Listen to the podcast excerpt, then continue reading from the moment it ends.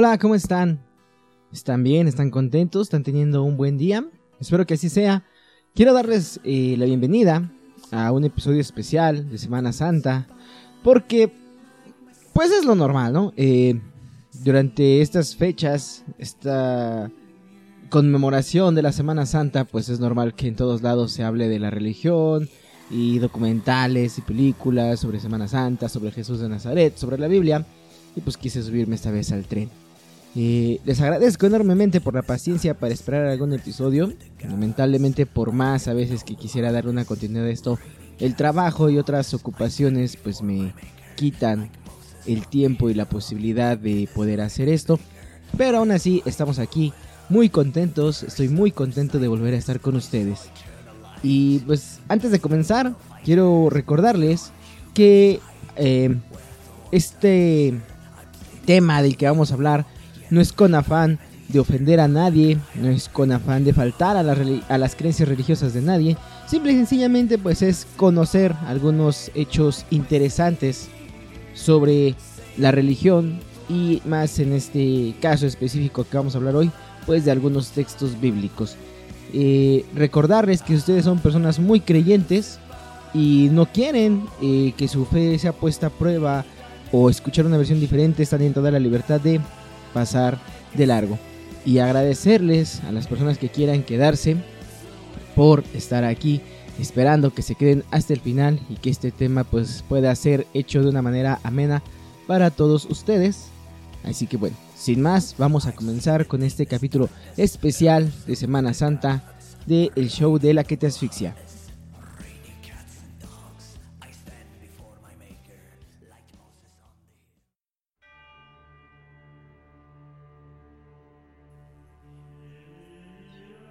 Bueno, pues todas las personas que en algún momento crecimos en el seno de una familia religiosa, sino una familia muy muy devota, pues por lo menos esta familia que tendría quizá la costumbre de ir a misa o a servicio religioso en algún cierto día de la semana, generalmente en domingo, pues conocemos la historia de Jesús de Nazaret, esta historia que se nos cuenta desde que somos pequeños. Eh, creo que es una historia que todos conocemos porque Jesús de Nazaret o Jesucristo o Jesús, pues es una persona eh, que cambió eh, al mundo, o bueno, por decirlo de un modo, en el sentido más literal de la palabra, marcó un antes y un después en la historia de la humanidad. Tanto es así que hasta la fecha, dos mil años después, pues seguimos marcando nuestros calendarios, nuestras fechas, en relación a el nacimiento de este personaje que para muchas personas pues es el Hijo de Dios, eh, que a la vez es Dios mismo, no sé cómo, pero pues, es Dios Hijo y Dios Padre y es el mismo y a la vez son diferentes, en fin. Eh, incluso para las personas que no somos este, religiosas, pero creyentes, pues creemos en Jesús, quizá más que como el Hijo de Dios, como una persona que predicó el amor, que predicó la bondad, que predicó la igualdad, que predicó el perdón, quizá de un modo muy similar a como lo habría hecho Siddhartha Gautama o Buda para los cuates, que de hecho pues se cree que Jesús en algún momento llegó a conocer las enseñanzas de Buda, ya que las enseñanzas de Jesucristo pues tienen mucha similitud con las enseñanzas del el Buda Gautama. Y para otras personas, bueno, Jesucristo es simplemente una figura histórica que predicó, que fue un profeta importante y nada más. E incluso hay personas para las que Jesucristo ni siquiera existió. Hay quienes dudan enormemente de su existencia, asegurando que él es solamente un invento de mercadotecnia, pues para subyugar a las clases bajas, para que las clases de la élite sigan teniendo bajo su dominio a, a las clases obreras, a las clases trabajadoras, a la gente pobre, con la falsa esperanza de que algún día cuando mueran serán recompensados. Si bien es cierto que existe esta creencia o este discernimiento sobre la imagen de Jesús como hijo de Dios o como persona que realmente ha existido, también es cierto que las pruebas de su existencia, aunque son pocas, son bastante sólidas. Por ejemplo, el historiador Flavio Josefo, un historiador judío, escribió sobre Jesucristo que había un grupo de gente que seguía las enseñanzas de un hombre llamado Jesús de Nazaret, quien habría sido una persona que predicó sobre la bondad y sobre la justicia. Eh, este historiador, Flavio Josefo, en ningún momento hace mención sobre milagros, solamente se limita a decir que Jesucristo era una persona bondadosa que había hablado sobre la virtud a los hombres. Entonces, eh, pues muchas personas, les repito, creen que Jesucristo fue el Hijo de Dios. Eh, se dice o se cree en la teología cristiana que Jesucristo con su sacrificio en la cruz, con su muerte en la cruz, redime al género humano de sus pecados al aceptar que Él es el Hijo de Dios y que murió por nosotros.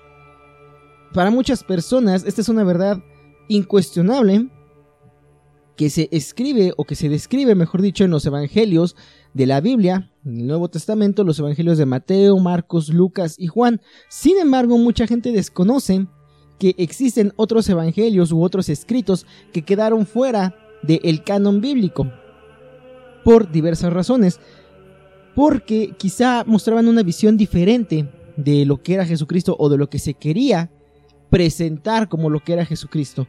Muchas personas incluso creen, o hay quienes tienen esa creencia de que los mismos apóstoles fueron quienes escribieron estos textos de Mateo, Marcos, Lucas y Juan.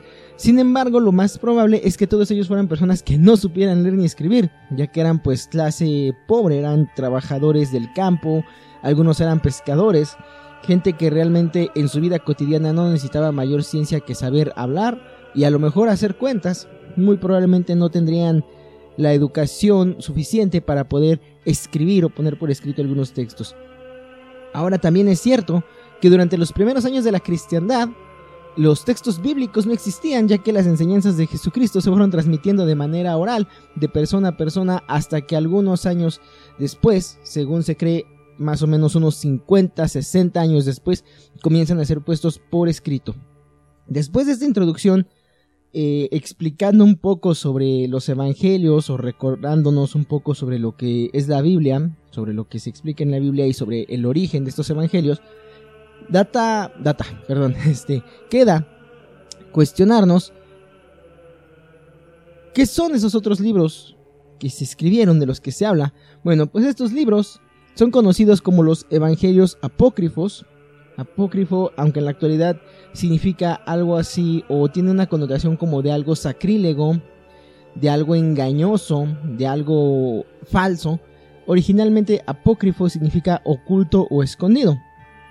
Y esto nos da un poco de luz sobre el por qué se les llamó así, ya que estos textos quedaron escondidos de la mayoría de la población. La Biblia aunque se dice que fue escrita por inspiración divina, realmente, como casi cualquier libro en toda la historia, pues ha pasado por un proceso de edición, de revisión, esto se queda, esto no.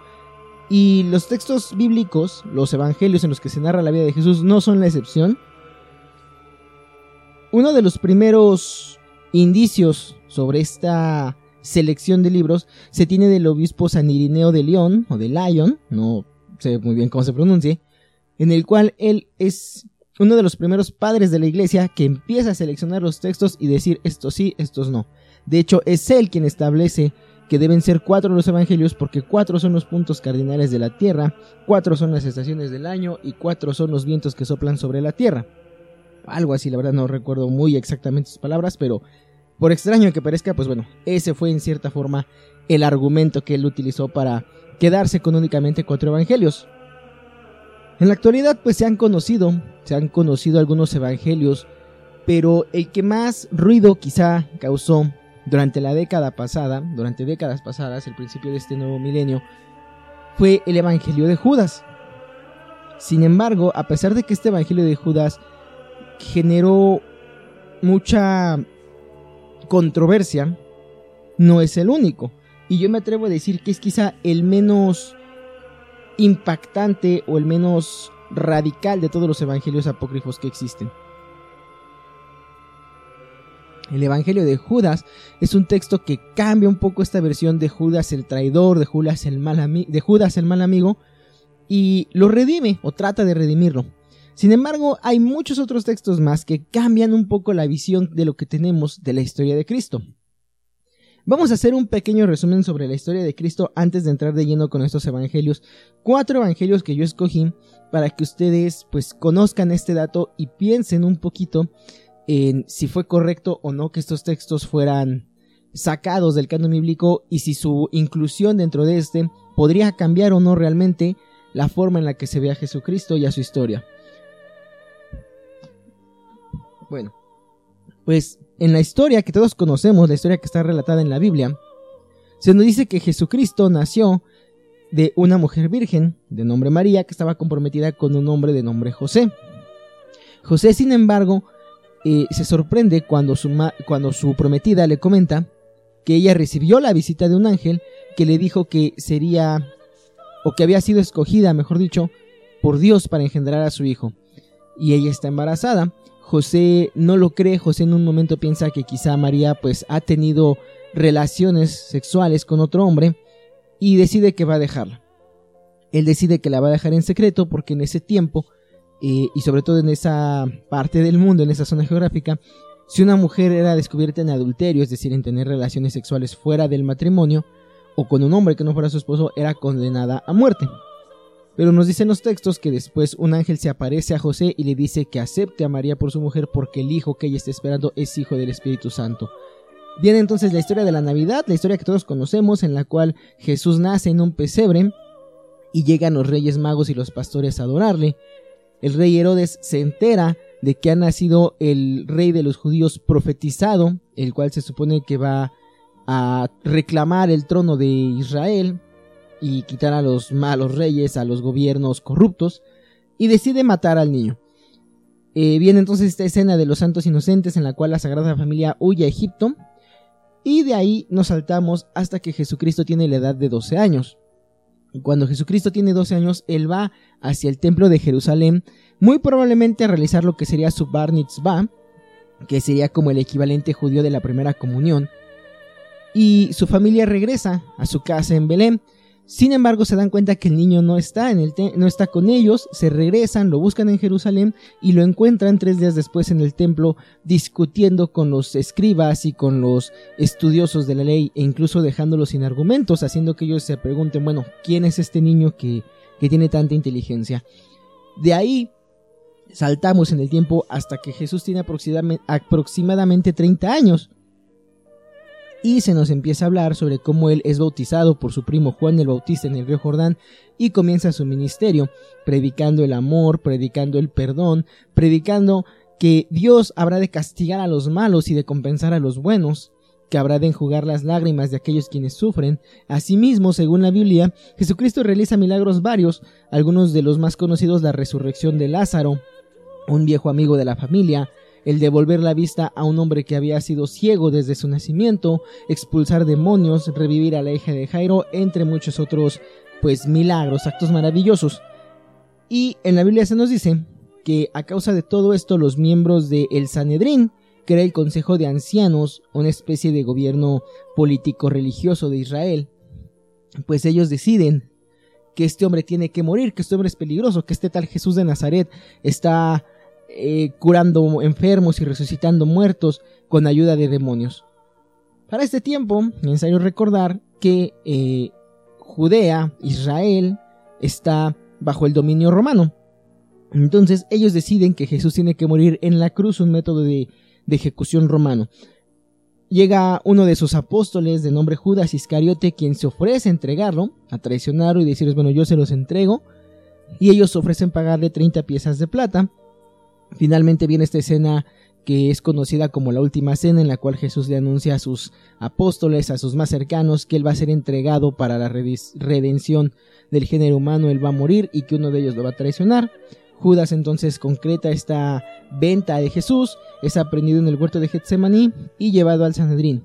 Una vez que está en el Sanedrín, Jesucristo es acusado de blasfemia y él hace una declaración diciendo que Él es el Hijo de Dios y que lo verán sentado a la diestra del Padre, lo cual basta para el Sanedrín eh, para ser condenado a muerte. Es condenado a que tiene que morir. Sin embargo, ellos desean que muera por el método de ejecución romano, que es la cruz, amén de que se dice que eh, ellos no podían o no tenían la autoridad para condenar a muerte a un civil.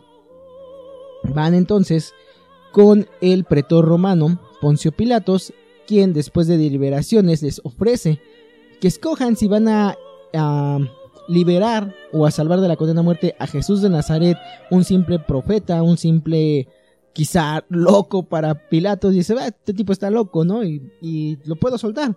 O si quieren que suelte a un asesino confeso llamado Barrabás. Eh, muy probablemente Pilato, pues pensando en que la gente diría mejor que esté suelto el loco y no que esté suelto el asesino.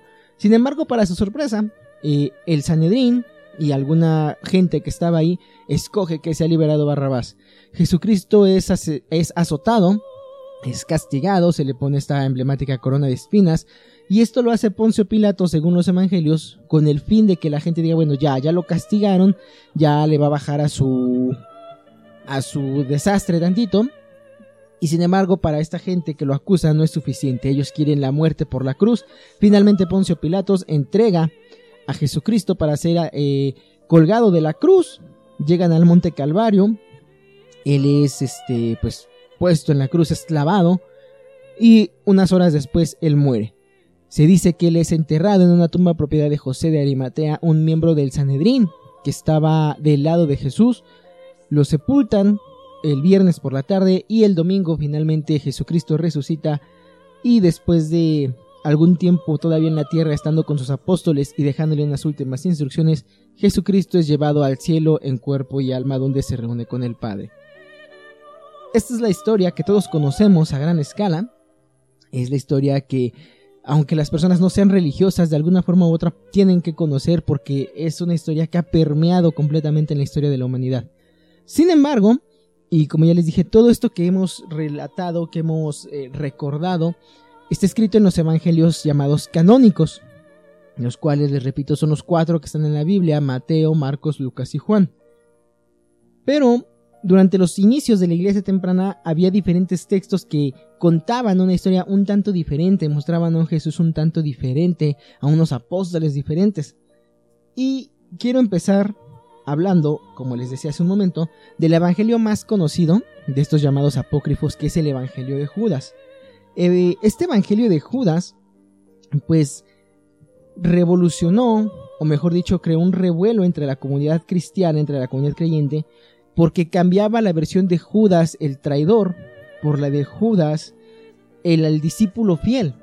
¿Cómo es esto? Bueno, tenemos que entender que el evangelio de Judas es un textico, es un textico, perdón, es un texto, texto gnóstico en el cual, eh, bueno, rápidamente los gnósticos son una corriente religiosa que aseguran que para llegar a la salvación, para que tu alma sea salva y puedas estar en contacto con el Creador, no es necesario una institución religiosa, no es necesario un intermediario como un sacerdote, un eh, obispo, un papa, para ello simple y sencillamente basta con que tú tengas la voluntad de cambiar, vayas corrigiendo tu camino, eh, no cometas los errores que has cometido, eh, trates de ser una mejor persona en una palabra. Para ellos eso es lo que basta, ¿sí? Que conforme cometas errores aprendas de ellos y no los vuelvas a cometer, que enmiendes el daño que le has hecho a otras personas con tus errores. Ellos tenían diversos textos y entre este texto está precisamente el Evangelio de Judas. Ellos tenían este texto porque aseguraban que en algo tan hermoso y tan perfecto como era la relación que Jesús tenía con sus apóstoles, no podía existir algo tal como la traición. Entonces, ¿qué es lo que narra este texto? Bueno, en este texto el Evangelio de Judas se nos dice que Judas no solamente no era un traidor, sino que Judas era el discípulo que mejor entendía a Jesús, aquel que realmente había visto quién era, que realmente había entendido su misión que realmente sabía que la voluntad de Dios era que su hijo muriese colgado en la cruz. Por esta razón, pues bueno, se dice que Judas no traiciona a Jesús, que sí lo entrega, pero no lo traiciona, que Jesucristo mismo es quien le dice, yo sé que tú eres quien me entiende mejor, tú eres quien entiende mejor que nadie la misión que viene a cumplir y eres el único que nunca me cuestiona.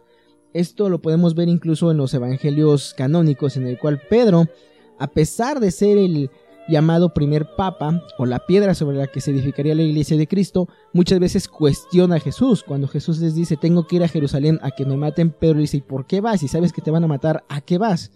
Cuando está este capítulo o esta escena bíblica en la cual una mujer eh, derrama perfume de nardo sobre Jesús, eh, uno de sus apóstoles, entre ellos Pedro, dice, bueno, de tanto prediga que los pobres y que los pobres y por qué dejan que lo bañen con este perfume que es tan caro, ¿no? Vaya, se ve que Pedro, se deja entrever en los evangelios que Pedro a veces cuestionaba mucho las decisiones de Jesús. Sin embargo, el evangelio de Judas dice que Judas Iscariote era el único que nunca hizo eso, que él realmente sabía o había entendido quién era Cristo y cuál era su misión. Por esta razón, Jesús le dice a Judas, tú estás consciente de que esta es mi misión, de que yo tengo que morir y quiero que tú me entregues. ¿Por qué? Porque si le pido a cualquiera de los otros no lo van a hacer. No lo van a querer hacer, me van a cuestionar que por qué. Y yo sé que si te lo pido a ti, tú me estás entendiendo, tú estás entendiendo mi misión y me vas a entregar. Sin embargo, en este texto también se le advierte a Judas. Jesucristo le dice, pero quiero que sepas que cuando tú me entregues, a pesar de que estés ayudando a cumplir mi misión y la voluntad de mi Padre, para todas las generaciones que están por venir, tú serás la peor escoria del mundo, serás el peor de los traidores. Y sin embargo, Judas acepta esa misión. En el Evangelio de Judas, Judas acepta su destino, que será el de ser conocido como el peor de los traidores, tanto así que el peor de los castigos en la novela de Dante Alighieri, La Divina Comedia, él lo, recibe, él recibe el peor de los castigos, es condenado a ser eh, devorado por Satanás una y otra vez por el resto de, de la eternidad. Sin embargo, a pesar de que Judas eh, entiende, o Jesucristo le advierte a Judas que ese va a ser su destino, ser el conocido como el peor traidor, ser la persona más odiada en lo que resta de la existencia de la humanidad, Judas lo acepta. Judas lo acepta como un acto de amor hacia su maestro. Además lo acepta porque sabe que esa es la misión que él tiene que cumplir. Como les comentaba, pues este evangelio en su momento al ser sacado a la luz, mucha gente pegó el grito en el cielo. ¿Cómo puede ser posible que digan que Judas no traicionó a Jesús y que Judas es una persona buena si siempre se nos ha mostrado como el traidor? Les repito que hay un, les recuerdo que hay un dicho que dice que una mentira contada mil veces se vuelve una verdad. Y como les decía, aunque mucha gente causó revuelo o pegó el grito en el cielo, pues este evangelio de los cuatro de los que les voy a hablar hoy, como una antítesis a los cuatro evangelios canónicos, pues es el más ligero de todos. Me atrevo a decir que es el que menos cambia la perspectiva que podemos tener sobre la religión, eh, sobre la religión cristiana, sobre la historia de Cristo. Vamos a pasar entonces con el, segundo de estos evangelios, que es el evangelio de María Magdalena.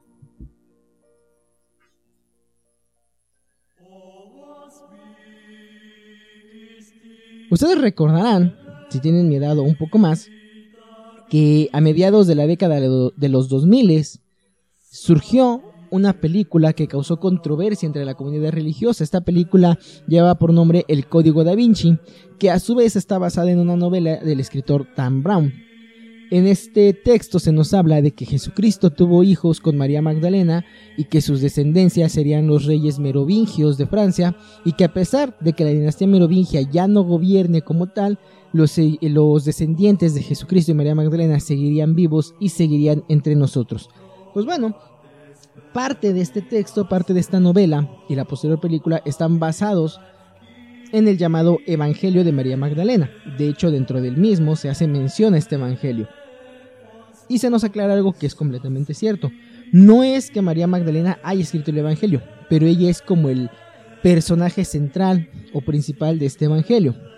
Durante toda la historia, durante todos los 2000 años de tradición de la Iglesia Católica, las mujeres han sido relegadas a un papel secundario.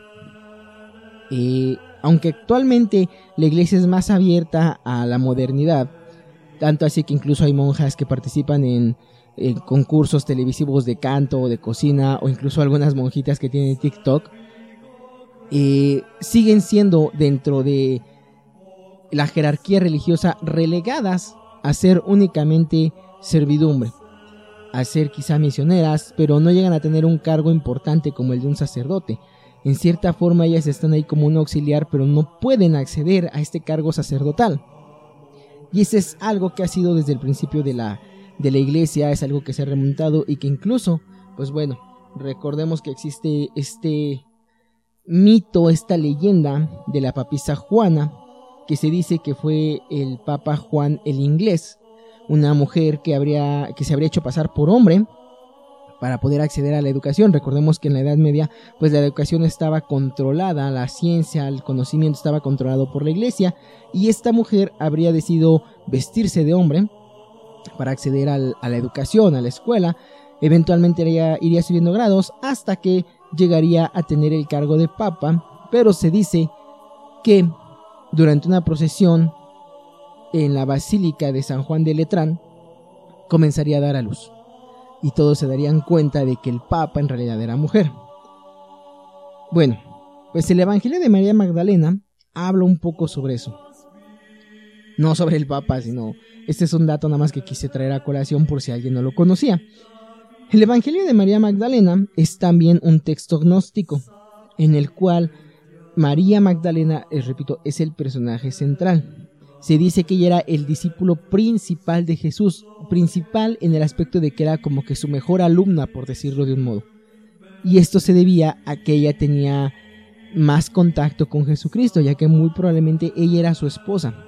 Y obviamente pues en el círculo familiar ellos podían tener más pláticas, Jesús podría platicar más íntimamente con ella y revelarle misterios y secretos que no estaban al alcance de cualquiera.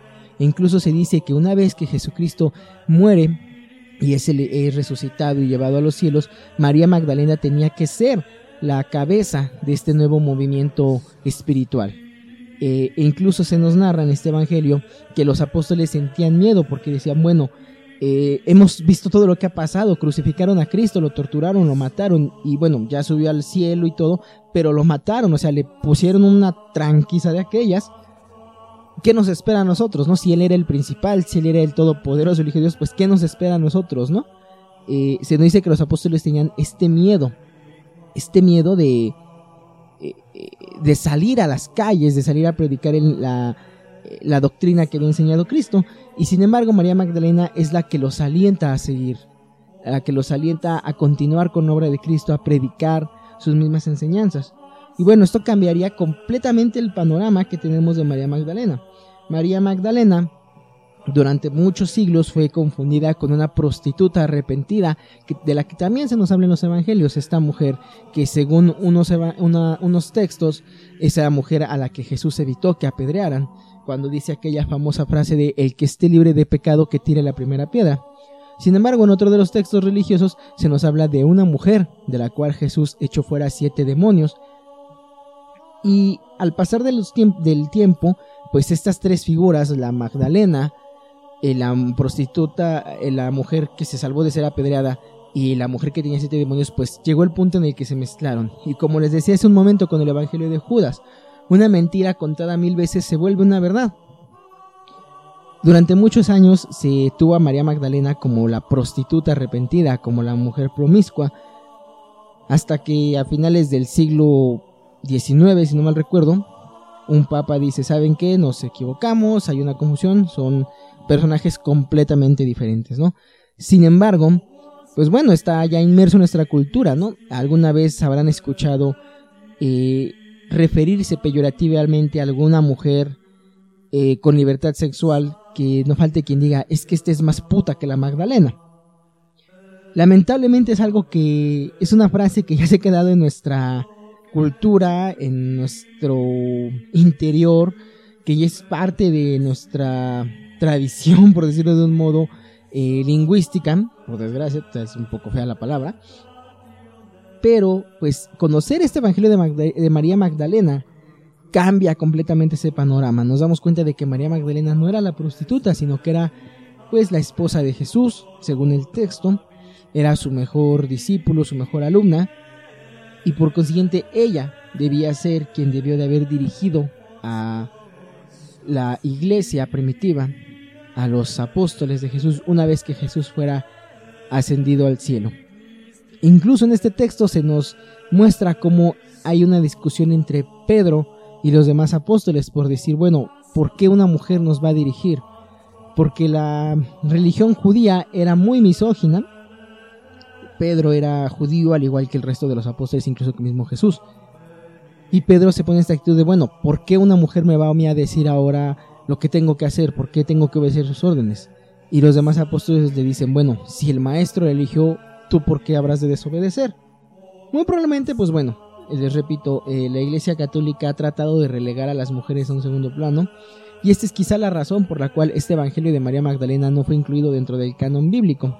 Simple y sencillamente por conveniencia de que no verían con buenos ojos el que una mujer fuera la líder de la iglesia, y más aún, pues cuando se trataban de imponer estos cánones de la castidad y el celibato, pues bueno, eh, imagínense, ¿no? Decir que el líder principal, el hijo de Dios, tuvo una esposa, sería como contradictorio a esos intereses. Y el Evangelio de María Magdalena, les repito, pues sirvió como base a Dan Brown para escribir su novela El Código da Vinci. Y yo creo que también es un evangelio que a pesar de que cambia un poco la perspectiva que tenemos en la actualidad, pues no afectaría realmente el verdadero mensaje. Vamos a pasar con el tercer evangelio, porque aquí es donde ya viene lo, lo mero bueno.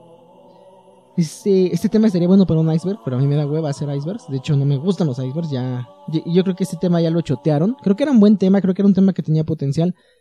Pero ya hacen icebergs de todo. O sea, al rato va a salir el iceberg de los icebergs. O el iceberg de los materiales para construcción. creo que hay uno de esos. Pero vamos a pasar con, la, con, el, con el tercer evangelio. Este es un evangelio que sí ya viene a ser todavía más controversial y nos va a cambiar un poco la visión que tenemos sobre Jesucristo.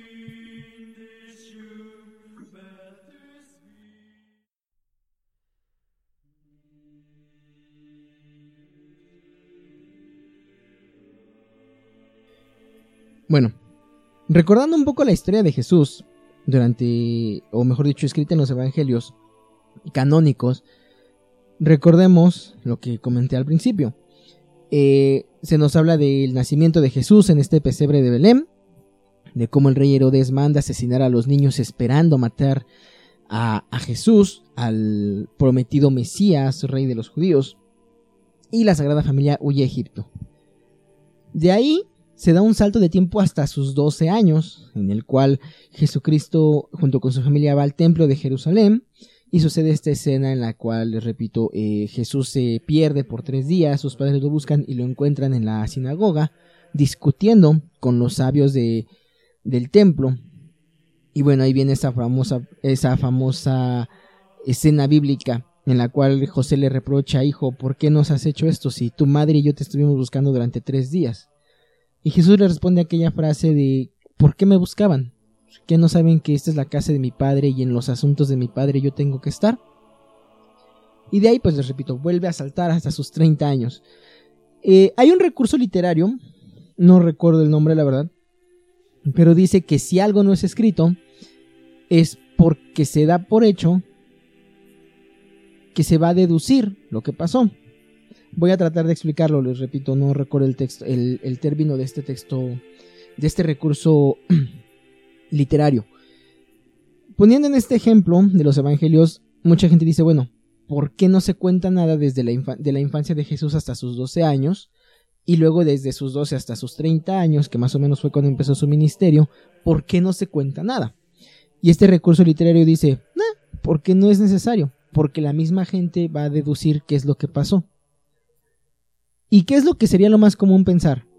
Pues que no pasó nada relevante, que Jesús fue un niño, eh, jugaba eh, y estaba con su familia. Vaya, que no pasó nada relevante, que fue una vida normal, común y corriente.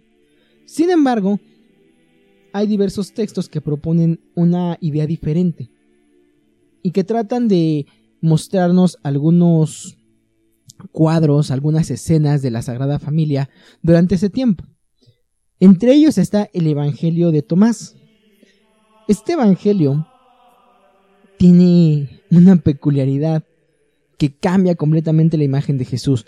Todos hemos crecido con la idea de que Jesús siempre fue una persona buena porque pues ser el Hijo de Dios, que a la vez es Dios mismo, no sé cómo, pero eh, pues siempre hemos tenido esta idea, ¿no? De que es un ser todo bondad, toda pureza, que no le haría daño a nadie que no se atrevería a, lastimar a nadie porque era un ser puro, bueno y noble y perfecto. Sin embargo, el Evangelio de Tomás dice no. En el Evangelio de Tomás se nos narran algunas escenas polémicas sobre el comportamiento de Jesús siendo niño. De hecho, el Evangelio de Tomás comienza explicándonos que en alguna ocasión durante un día sábado, eh, el niño Jesús estaba jugando en un río, estaba haciendo una especie de cauce artificial. Yo creo que todos los que fuimos niños en una época en la que no había internet, ni teléfonos inteligentes, ni nada, pues en alguna ocasión cuando cerca de nuestra casa o en nuestras calles, en nuestra colonia, había algún piso blando, vaya, tierra o... sí, vaya, tierra, pisos de tierra, eh, cuando eran tiempos de lluvias, llegaban a hacerse estos charcos y nos gustaba con alguna vara o incluso con las manos ir haciendo como pequeños cauces y ver cómo el agua se salía por esos pequeños ríos artificiales que formábamos.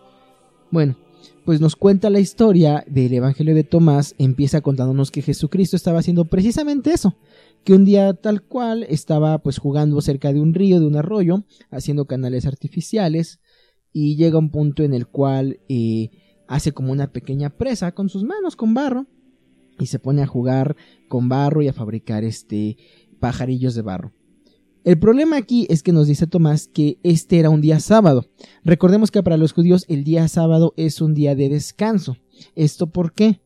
Eh, según la Biblia, según el Antiguo Testamento, el Génesis o la Tanaj o la Torah, eh, se nos dice que Dios Padre creó el cielo y la tierra y todo lo que existe en seis días y al séptimo día descansó. Para los judíos esto significa que Dios, siendo un Dios todopoderoso, siendo el ser supremo, tuvo que descansar. Y si Dios, que es un Dios, es un ser poderoso, es un ser con una fuerza infinitamente mayor que la del ser humano, tuvo que descansar, pues los seres humanos tenemos que descansar. ¿Por qué? Porque nosotros no somos superiores a Dios. Por eso es que es muy importante para los judíos ese día de descanso. Está dedicado a orar, a estudiar la, eh, la, la Torah, pero no se puede trabajar, no se puede hacer mayor esfuerzo físico. Entonces nos dice en este Evangelio de Tomás que ese día sábado Jesús estaba jugando y pues su pecado, su error fue construir o fabricar estos pajarillos de, de arcilla. Van y le reclaman a José de que, oye, ¿por qué tu hijo está profanando el día sábado? Que no sabe que tiene que descansar, es un pecado, es un sacrilegio lo que está haciendo.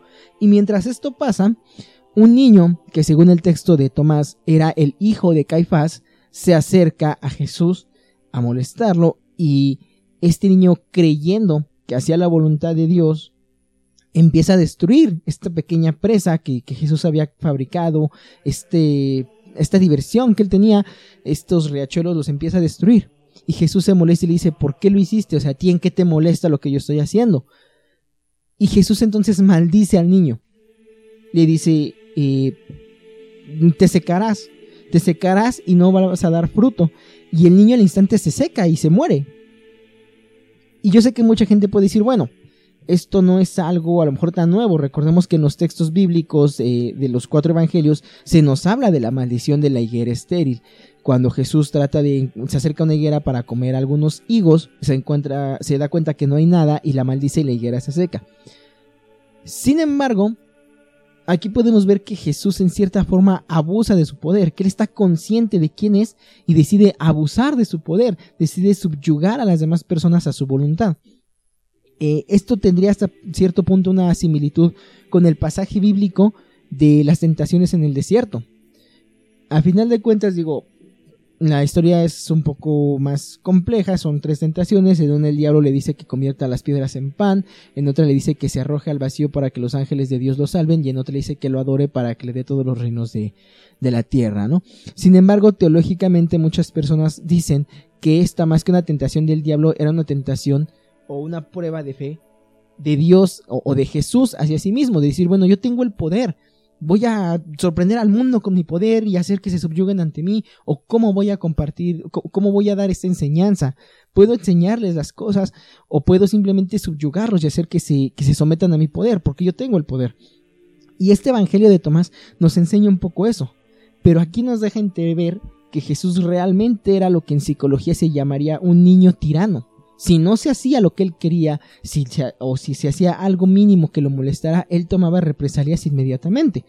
Eh, seguido de este texto o de, este, de esta narración en el Evangelio de Tomás, de, en la cual Jesús maldice y mata al hijo de, de Caifás, viene otro texto otra, otro pasaje, otro versículo en el cual se nos habla que en alguna ocasión Jesucristo, siendo un niño todavía en esa aldea, va caminando y unos niños van correteándose, van jugando, haciendo pues, cosas de niños.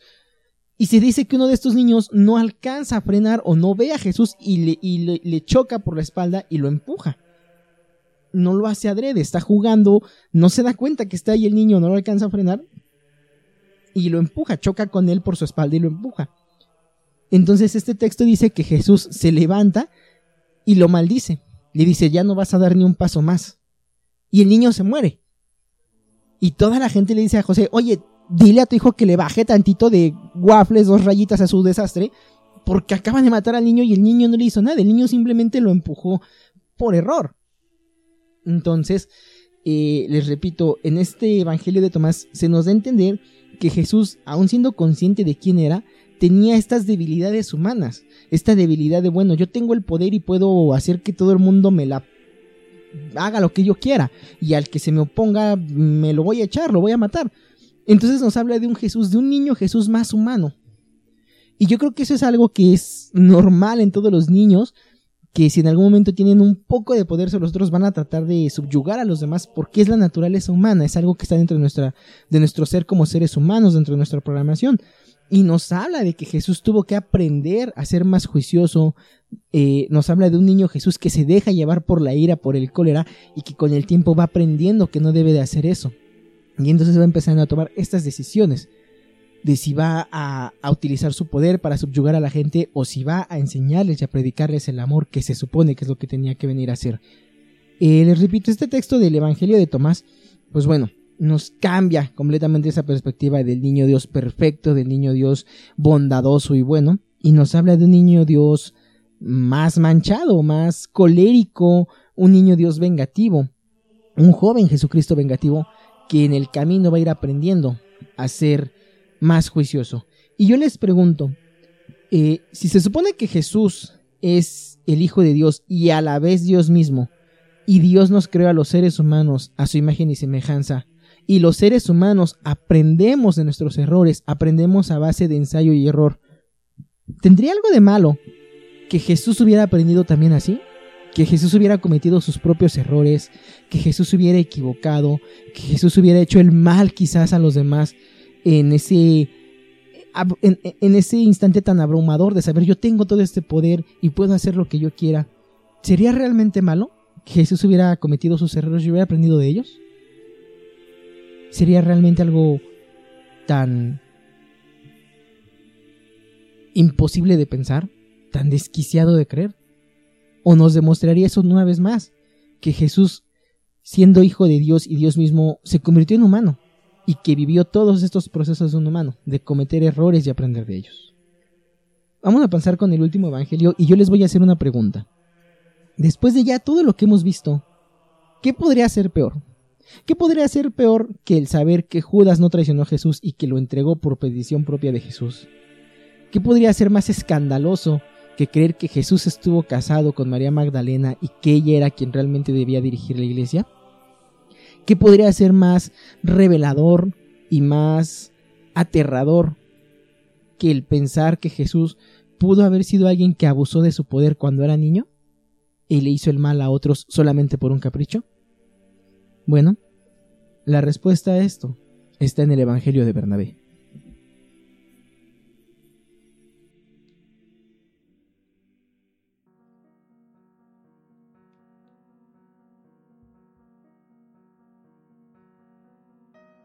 Retomando un poco lo que platicamos hace un momento de este libro y película del, del Código da Vinci, pues mucha gente pegó el grito en el cielo porque cómo era posible que se dijera que Jesús había estado casado con María Magdalena y que habían tenido hijos y que eh, ella debía ser quien dirigiera a los apóstoles. Bueno, eh, les repito, mucha gente decía, es que esta, esta película, esta novela atenta contra las bases del cristianismo, contra las bases de la religión y contra eh, la, la doctrina de nuestro Señor. Hay algo que todavía peor y que no me imagine el, revuelo que se pudo haber causado si este evangelio fuera más conocido o si el libro de Dan Brown se hubiera basado en este evangelio. Existe una película que también está basada en una novela, la novela de Nikos Kazantzakis, eh, La última tentación de Cristo.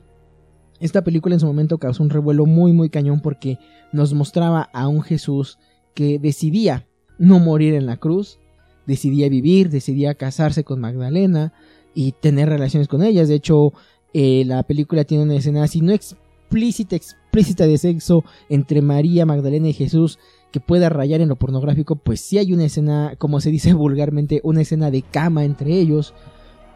Y más aún, ¿no? Hay una escena casi al inicio de la película en la cual Jesús está viendo como Magdalena, en este papel que se le da de prostituta, eh, pues atiende a sus clientes, vaya, ya la vista de todos y Jesús ahí está tranquilo viendo, ¿no?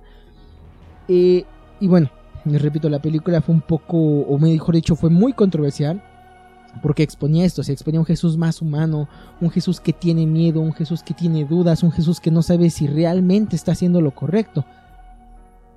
Y para muchas personas pues era esto algo risible, ¿no? Como pensar en que Jesús había atrevido a tener relaciones sexuales con alguien y que tenía dudas si él era el Hijo de Dios, él nunca tenía dudas de lo que hacía. Bueno, pues este Evangelio de Bernabé es todavía, me atrevo a decir que si se adaptara a la cine, sería todavía más polémico que el Código da Vinci, que la última pasión de, eh, la última tentación de Cristo juntas, por una simple y sencilla razón. El fundamento de la fe católica o cristiana es que Jesucristo murió en la cruz para salvar con su sacrificio a la humanidad del pecado, del infierno.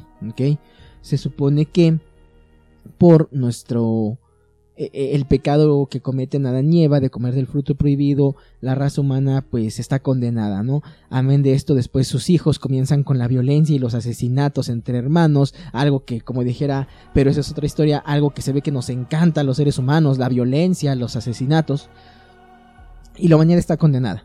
Entonces eh, Dios Padre decide mandar a Jesucristo para que Él muera en la cruz y mediante su sacrificio seamos salvados. Hasta aquí estamos de acuerdo todos en que esta es la, idea básica o la premisa de la religión católica y de cualquier religión judio-cristiana. Aquí el asunto es que el Evangelio de Bernabé rompe completamente con eso. Ahí les va. El Evangelio de Bernabé es un texto del que se hace mención desde el siglo V, pero en la actualidad los ejemplares más antiguos que se conservan vienen de la Edad Media se cree que puede ser una copia de una copia de una copia de una copia de un original que se perdió en su momento. Y ahorita van a saber por qué se habría perdido. Los evangelios que tenemos en la actualidad son aproximadamente del año 100 a 150, tanto los evangelios canónicos como los apócrifos. Entonces, ¿por qué la copia más antigua que tenemos de Bernabé es de la Edad Media? Ahorita lo van a saber. Hay algo que muy poca gente sabe. Los musulmanes creen en Jesucristo, eh, no como el Hijo de Dios, sino como un profeta. El mejor profeta que ha tenido Dios, o Alá, en el caso de como ellos lo llaman, Alá, eh, es su mejor profeta, es quizá el, el mayor emisario de, que ha tenido Dios, pero es simplemente un profeta, no es su hijo. Y este Evangelio de Bernabé tiene un cierto o da un cierto respaldo a esta visión que tienen los musulmanes. Les repito, para los musulmanes Jesús eh, existió, Jesús fue hijo de, eh, eh, perdón, Jesús no fue hijo de Dios, Jesús fue un profeta. Y en este Evangelio de Bernabé, Jesús lo niega, Jesús niega ser el hijo de Dios, él dice, yo no soy el hijo de Dios, yo simplemente vine hablar de Dios, Dios me ha mandado a que les dé su mensaje, a que les hable de, de su bondad, de su amor, de su perdón, de que deben seguir su ley, pero yo no soy el hijo de Dios. Esa no es la parte más controvertida de este texto del Evangelio de Bernabé, sino que... Ah, antes de que se me olvide, él también menciona la llegada del profeta Mahoma. En este texto de Bernabé, Jesús habla sobre que vendrá un profeta eh, que es Mahoma y que también hará esta función de predicar sobre, sobre Dios o sobre Alá, sobre su, sobre su ley, sobre sus mandamientos. Les repito, ahora lo más polémico viene acá. Como les decía hace un momento, las bases de la religión judio-cristiana del catolicismo es la creencia en que Jesús fue muerto por nuestros pecados en la cruz y resucitó al tercer día. El Evangelio de Bernabé dice que esto no fue así.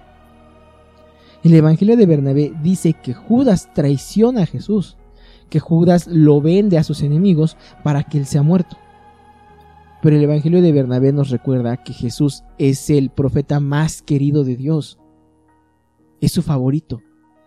Y que Dios no permitiría la muerte tan indigna, tan humillante, tan dolorosa, tan despreciable como lo es la muerte de la cruz para un profeta tan importante como él. Y que además Dios no dejaría sin castigo a quien trató de entregarlo a la muerte. Dios no dejaría sin castigo a quien valoró la vida del ser eh, más querido de Dios, de su mejor profeta, en 30 piezas de oro, en 30 piezas de plata, perdón. Como dijera el buen Lord Soul, creo que ya pueden dilucidar por dónde va este asunto. Según el Evangelio de Bernabé, cuando Judas llega en compañía de la gente del Sanedrín para prender a Jesús, Dios salva a Jesús llevándolo al cielo con él. Así como hizo con Elías, así como hizo con Moisés, así como ya con Mahoma, Dios lo lleva al cielo. No permite, les repito, la muerte de cruz es una muerte horrible porque es estar clavado eh, en un madero, expuesto a la intemperie. en el caso de lo que se nos dice en la Biblia de Jesús todavía habiendo sido castigado previamente, habiendo sido azotado. Y es morir por asfixia, es sentir como esos clavos que están atravesando tus manos rozan tus nervios, golpean tus músculos y tratas de moverte y el dolor es insoportable. Y es una muerte agónica y muy dolorosa y muy humillante porque aparte, pese a que en la actualidad se nos representa a Cristo con este llamado paño de pureza, la realidad es que los romanos ejecutaban a los crucificados completamente desnudos porque era algo humillante. La crucifixión se reservaba para aquellos que se habían levantado contra el Estado romano y era una forma de decirle a la gente, eh, no se pasen de chorizo, no hagan lo que éste hizo porque van a acabar así, desnudos, humillados y muertos. Entonces, era una muerte horrible. Y según el Evangelio de Bernabé, Dios no permitiría una muerte tan horrible, tan humillante, tan dolorosa para alguien que había sido tan bueno. Y Dios se lleva a Jesús antes de que lo aprendan. Pero esto no es lo más polémico todavía. La parte más polémica del texto es que dice que después Dios, para castigar a Judas Iscariote, aquel que se atrevió a traicionar a Jesús, lo convierte en él, hace que las personas vean en, Judas la imagen de Jesús y que lo confundan con él. Y que se lo lleven y lo presenten ante el Sanedrín y todo. Y que Judas en ningún momento se defiende porque él sabe que ese es su castigo por haberse atrevido a vender al profeta favorito de Dios que por eso en la Biblia tendría sentido cuando nos dicen que Jesús nunca se defiende cuando está ni ante el Sanedrín, ni ante Pilato, ni ante Herodes. Él no responde nada. Y en este texto dice que Judas no contesta nada porque él sabe que se merece ese castigo y que nada de lo que él diga va a poder cambiar las cosas. Porque Dios ha decidido castigarlo por haberse traicionado a su hijo. A su profeta, perdón, nos repito, en el Evangelio de Bernabé, Jesús no es hijo de Dios, es su profeta favorito. Es un hombre bueno, es un hombre justo. Y entonces el Evangelio de Bernabé nos dice que Judas es muerto en la cruz, Judas es ejecutado, que es sepultado y que después la gente pensando todavía en creer a Jesús, dicen vamos a quitarlo de aquí de su tumba porque no quiero que al rato tengamos aquí al montón de gente viniendo a alabar a este tipo. O sea, no queremos que su tumba se vuelva un centro de adoración, es, es, lo peor, o sea, es una persona releasible y lo avientan, se llevan su cuerpo y lo desaparecen. El cuerpo de Judas pensando ellos que es el cuerpo de Jesús de Nazaret. Y al darse cuenta que esta tumba está vacía, se crea el mito, se crea la mentira de la resurrección de Cristo. Este es el Evangelio, quizá a mi juicio, más controversial porque derriba la piedra angular del cristianismo, del catolicismo, de las religiones judio-cristianas. La piedra angular es la creencia en que Jesucristo murió por nuestros pecados en la cruz y fue resucitado y gracias a él tenemos la salvación. Y este texto dice no. Jesús siendo una persona tan buena no podía morir de esa forma tan humillante. Fue llevado al cielo y Judas fue castigado, haciendo que la gente viera la imagen de Jesús en él y lo crucificaran a él y lo mataran a él y después desaparecieron su cadáver y se creó esta mentira de la resurrección básicamente nos dice todo aquello que nos han enseñado y que hemos creído es incorrecto. Ese es el Evangelio de Bernabé.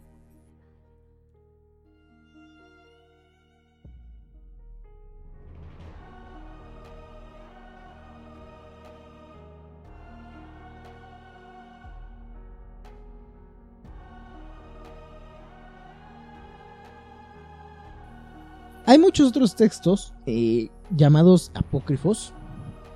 Algunos son, por ejemplo, el Apocalipsis de Adán, en el cual se nos habla un poco sobre que después de que Adán es expulsado del paraíso, eh, vive 700 años y cuando él sabe que su momento está cerca, que, es momento de, de, morir, le pide a su hijo Seth que lo lleve y que entierre sus restos eh, ahí donde está el árbol, en la raíz del árbol de la ciencia del bien y el mal, que le pida permiso a Dios y a los, a los querubines que custodian el lugar de enterrarlo ahí. Y se dice, según este libro, que una vez que Adán es enterrado ahí, pasa mucho tiempo, eh, les repito, sus restos, su cráneo es enterrado eh, debajo o en la raíz de ese árbol de la ciencia del bien y el mal. Y según este Apocalipsis de Adán, Jesucristo sería crucificado en ese mismo árbol. ¿Por qué? Porque la crucifixión, a diferencia de lo que muchas iconografías o muchas películas nos han hecho creer, en la crucifixión el condenado no cargaba toda la cruz, cargaba solamente el travesaño. Y este travesaño era izado en un árbol, en algún tronco sin desbastar. Y según la creencia o, este texto del Apocalipsis de, de Adán, se nos dice que Jesucristo es crucificado en ese mismo árbol, que era el árbol por el que había entrado el pecado al mundo, así como del mismo lugar en el que había entrado el pecado al mundo, había entrado ahora la salvación. Está también, eh, si no mal recuerdo, es el Apocalipsis de Pedro, en el cual se nos habla que Jesús una vez muerto eh, desciende a los infiernos y libera de ahí a las almas de los hombres que habían sido justos pero que no le conocían y las lleva al cielo. De hecho, algo interesante es que la tradición eh, cristiana, católica, a pesar de que desprecia estos evangelios, estos textos, toma muchos elementos de ahí. A muchos se nos ha dicho en la, iglesia eso, que una vez que Jesús muere, es, él baja a los infiernos para vencer a Satanás y liberar las almas de los hombres justos. Y esto no viene en ningún texto de la Biblia, viene precisamente en un texto apócrifo. E incluso a una persona muy católica, si tú le preguntas cuáles son los padres de lo, cuáles son los nombres de los padres de la Virgen María, te van a decir sin dudarlo San Joaquín y Santana pero en la Biblia en ningún momento se ni siquiera se hace mención de ellos, no se dicen sus nombres mucho menos. Y sin embargo en estos textos eh, llamados apócrifos, pues es donde se nos dice que los nombres de, de, los padres de la Virgen María y por consiguiente los abuelitos de Jesús, pues eran San Joaquín y Santana. Eh, son varias cosillas así eh, que, que, han tomado la, la, la religión, el catolicismo, el cristianismo, como para rellenar esos huecos. Y sin embargo, a pesar de que se nos ha dicho que la verdad absoluta está en la Biblia y que los demás textos son mentira, pues bueno, de estos mismos textos que se llaman, que se les considera mentira, se han tomado elementos para formar el canon bíblico. Y les repito, si ustedes se quedaron hasta esta parte del podcast, pues muchísimas gracias. Eh, no está hecho con el afán de que su fe dude o de poner en cuestión su fe, simplemente de conocer el dato histórico. Ahora yo les quiero preguntar, para concluir, ¿creen ustedes que estos cuatro evangelios apócrifos cambian en algo lo que realmente importa? Yo se los digo como una persona que es creyente en que existió un hombre llamado Jesucristo. Eh, quizá no tanto una persona que hizo milagros y que murió y resucitó y todo, sino simplemente como una persona que enseñó el camino de la bondad. Realmente no cambia nada. Si Jesús eh, fue traicionado, ¿no? Por Judas, o si Jesús le pidió a Judas que lo entregara, si Jesús fue casto y célibe hasta el día de su muerte, o si realmente se casó y tuvo hijos, si Jesús realmente fue siempre perfecto y sabio, o si cometió errores y después mejoró, después de esos errores aprendió, no cambia nada. Me atrevo a decir incluso, para mí, a mi juicio personal, que incluso si quien fue crucificado fue Judas, no cambia nada. Yo me atrevo a decirles y invitarlos a que reflexionen esto. Y en alguna ocasión escuché en un programa que una gente preguntaba, era como una mesa de debate, de hecho era el programa que tenía Alfredo Adame, este, Viva la Mañana, y en ese espacio de la mesa de Adame, en alguna ocasión alguien les hizo una pregunta, ¿no? ¿Qué es más importante? ¿La fecha de la muerte o la fecha del nacimiento de Cristo? Y algunos decían, no, pues la fecha de su nacimiento, porque es cuando viene al mundo. Otros decían, no, la fecha de su muerte, porque fue cuando redimió al género humano. Y otros más decían, no, la fecha importante es la de su resurrección, porque fue cuando venció a la muerte. Sin embargo, alguien dijo ahí, eso no importa. Lo que realmente importa es lo que nos vino a enseñar.